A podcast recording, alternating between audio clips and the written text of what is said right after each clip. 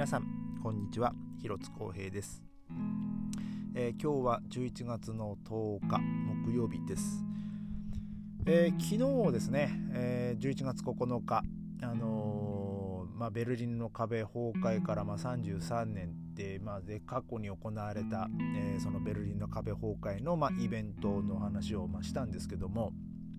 え去年のですね11月9日、まあ、このポッドキャストで取り上げたテーマ、えー、ちょっとね、あのまだお聞きになったことがない方は、えー、ちょっと一度ね、あのあのこのポッドキャストを、まあ、去年の 11月9日のえー、あの配信のやつをねちょっと聞いていただきたいんですけども、まあ、何について話したかって言いますとですね、まあ、そのアンケートがありまして、えー、11月9日といえば、えー、まあ何をあの思い何が思い当たりますかっていう、まあ、そのアンケートで、まあ、そのベルリンの壁崩壊っていうのとあとクリスタルナフトでですね、えーとまあ、その水晶の夜事件っていう、まあ、出来事があったわけですよ。確かあの1938年とかそんな確かそんなんだったと思うんですけどもまあそれが何かっていうと、えーまあ、その当時ですねその11月9日から10日未明にかけてあのドイツ全国各地で起こった、えー、そのユダヤ人の迫害の、えー、まあ、事件ですね。まあ、その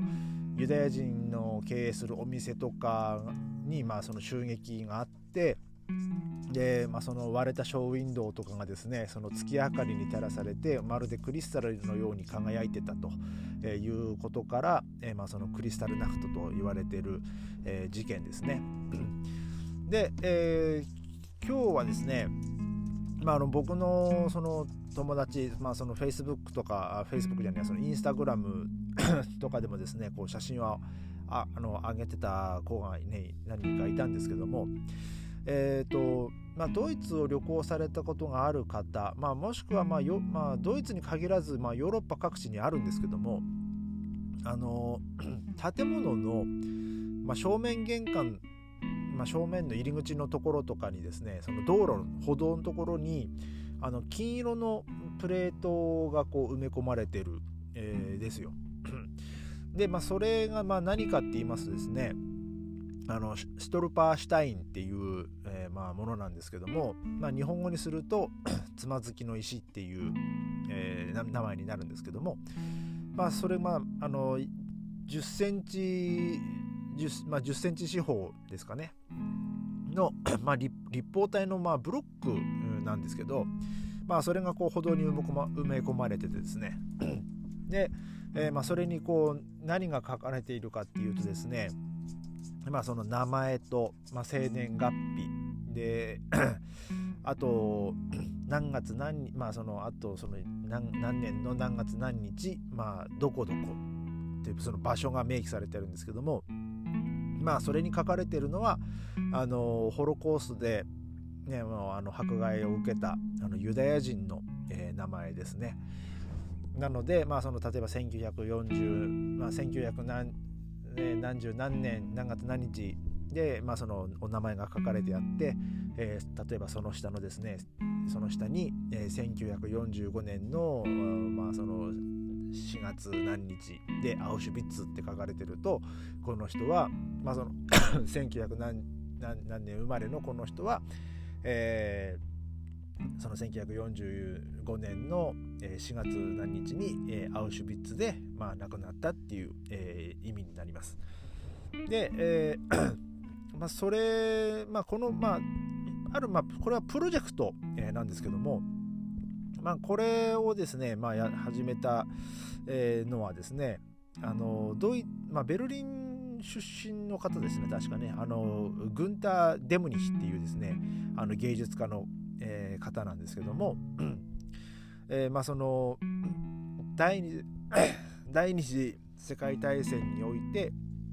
ナチスによって死に追いやられた人々や迫害から逃れた人々が、えー、かつて自分たちが生きていた場所であったと証として刻まれることを目的としていると。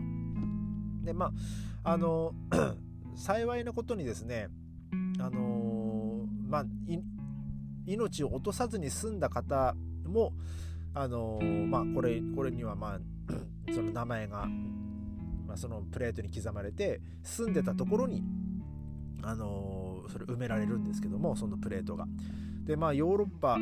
各地、まあ、2000の地域に、まあ、約9万個がもう設置されてるという、まあ、ちょっとデータがありますね。でまああのまあ、どのようにこう調べるかって言いますと、まあ、例えばこの、えー、ググンター・デムニさん一人でやるやるにはねもう本当とてつもない、えー、量なのであの結構ですねこのつまずきの石をねあののこのプロジェクトに参加している、えー、まあ、学校だったり、まあ、あとその先生とかあと、まあ、その対対象の人の、まあ、親戚とかですね、えーまあ、あとその地元の 歴史団体とかによってですねえー、まあ、そのでいろんなこうデータをこう調べて、え、まあ、この人がこうどこに住んでたっていう情報をねこうちゃんと、あのー、なんかそういうデータベースがあるらしいんですよ。そのエルサレムにあるヤド・ファシェムのデータベースと、えー、1939年当時の、えー、ドイツ国税調査のオンラインデータベースが、えー、なんかその使われてるらしいです。で、えーまあ、その調査がまあ、事前調査が終了すると、まあ、このさっき言ったその発案者のデデムニさんが、えー、その石の製造に着手すると。で、えー、そのプレートにはですね、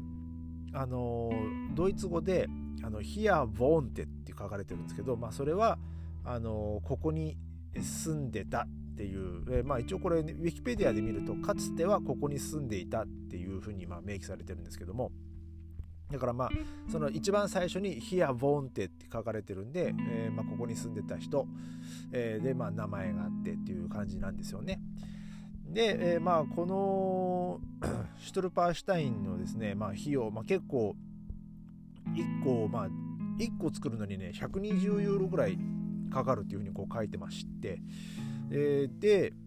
まあ結構これはですねあその個人の寄付とかあと地元の公的資金だったり、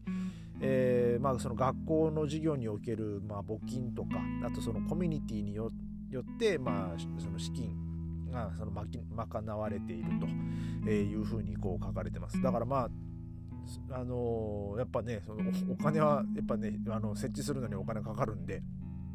あのまあ多分今でもねその募あの募金あの募金というかその寄付はねあの募ってはいると思うんですけどもただですね結構これ場所によってはですね自治体によってこうちょっとこう消極的な、えー、地区もあるみたいであのまあベルリンはね結構ありますね。まあ僕の家の前はないですけども本当ちょっと歩いたあのところの前にもねなんか確か23個埋められてましたしあの多いところではね本当ご家族全員分なんかもう5人とか6人とかねその埋められてるところもね、まあ、ありましてあとまあ確か僕のソフトボールチームの、えー、誰かの家ももう家のまさにその目の目の前というかあのハウスというかというかその、えー、建物の、ね、メインの入り口の開けてすぐにねなんかその埋まってるところとかもありましたけどもね。でまあけあの今今でもね、えー、ままだまだ9万個ですからもう実際にねそのホロコースでね被害を受けた方はねもっと何十万何百万っている、えー、わけですから まあもう本当莫大なこう、まあ、データ量ですよね。それを調べていくの、まあ、もちろんもっとね長い年月もかかると思いますし。でまあそのね、まあ、やっぱこうそれをこう見つけてあの例えばまあ僕もたまにねこう見たりするんですけどもね。あなんかすごいこうね若い子がねそのアウシュビッツで亡くなってたりとか、えー、なんかそういう風なのを見るとですねなんかもうほんとこう苦しい苦しくなりますね。なんでこんなことが起きたんだろうなと。でまあそもそもねそのユダヤ人の定義っていうのもねあのー、まあ、結構ねウィキペディアで見るとねものすごいこう長いページなんですよねユダヤ人っていうのは。まああの母ユダヤ人の母親から生まれた、えー、人もしくはそのユダヤ教を信じる人がまあユダヤ人っていうこう定義になってまして、あのまあまあ、もちろんねそのずっとこう代々、ねまあ、ユダヤ教ね、まあ、この間まあ僕らもねその僕ら夫婦イスラエル行ってましたけどもね、えー、もうそのユダユダヤ人のとか、まあ、ユダヤ教徒、えー、って言えばいいんですかね、えー、もういっぱい、まあ、見ましたけどもね、えー、ただ、えーとまあ、イスラエルで、まあ、ユダヤ教を信じてない人はユダヤ教徒じゃない人はイスラエル人とこう言うらしいんですけどもね、えー、でも、まあ、そのユダヤ教を信じてる人は、まあ、多分まあどこに住んでもまあユダヤ人と、えー、いう風ななんか、まあ、分け方みたいになってるようなんですけども、まあ、でも本当世界中にはですねもう本当にユダヤ人っていうのがもういっぱいいてですねあの著名人もねもう本当にあのユダヤ人がいっぱいいますからね。あのまあ純粋なに 日本人でこうユダヤ人っていうのはねまあなかなか、まあ、いないのかもしれないですけどまあでも日本人でもねユダヤ教を信じてればねユダヤ人になるっていうことになっちゃうんですけどもまあでもねその 宗教とかあの、まあ、肌の色とかもうそんなのねもう本当関係ないですからね。あのもうみんなね、まあ、今日ね僕のそのソフトボールのチームメイトの女の子もねあのインスタグラムのもうねコメントしてましたけどもね。もうそんな、えー、その宗教とかその何人だとかその国籍だとかあと、まあ、その肌の色とかもうそんなの関係ないと私たちにはみんな赤い血が流れているんだと、ね、そういうふうに書いてましたけど本当まさにその通りですよね。なんかこうでもね戦争で無駄に赤い血がいっぱい流れてでさらにねもうそのホロコーストでもう何十万何百万人の、ね、ユダヤ人のねまあその血が流れてっていうね事実はねほんと変わらないですから。でもなんかこうやってこう一人でもね多くの人があのまあ、このプロジェクトによってねあの今後、まあ、僕らのね、まあ、人なんつうんだろう、まあ、僕らの,、まあその子孫の代もさらに、ね、その先の代まで、えーまあ、こういうあここにこういう、ね、この人が住んでたんだなっていうのがねこうね一人でも多くの人がこう残っていくといいなと、えー、僕は思います。えー、まあ今日は、ね、こんぐらいにしてですね、えー、また明日、えー、ありがとうございました。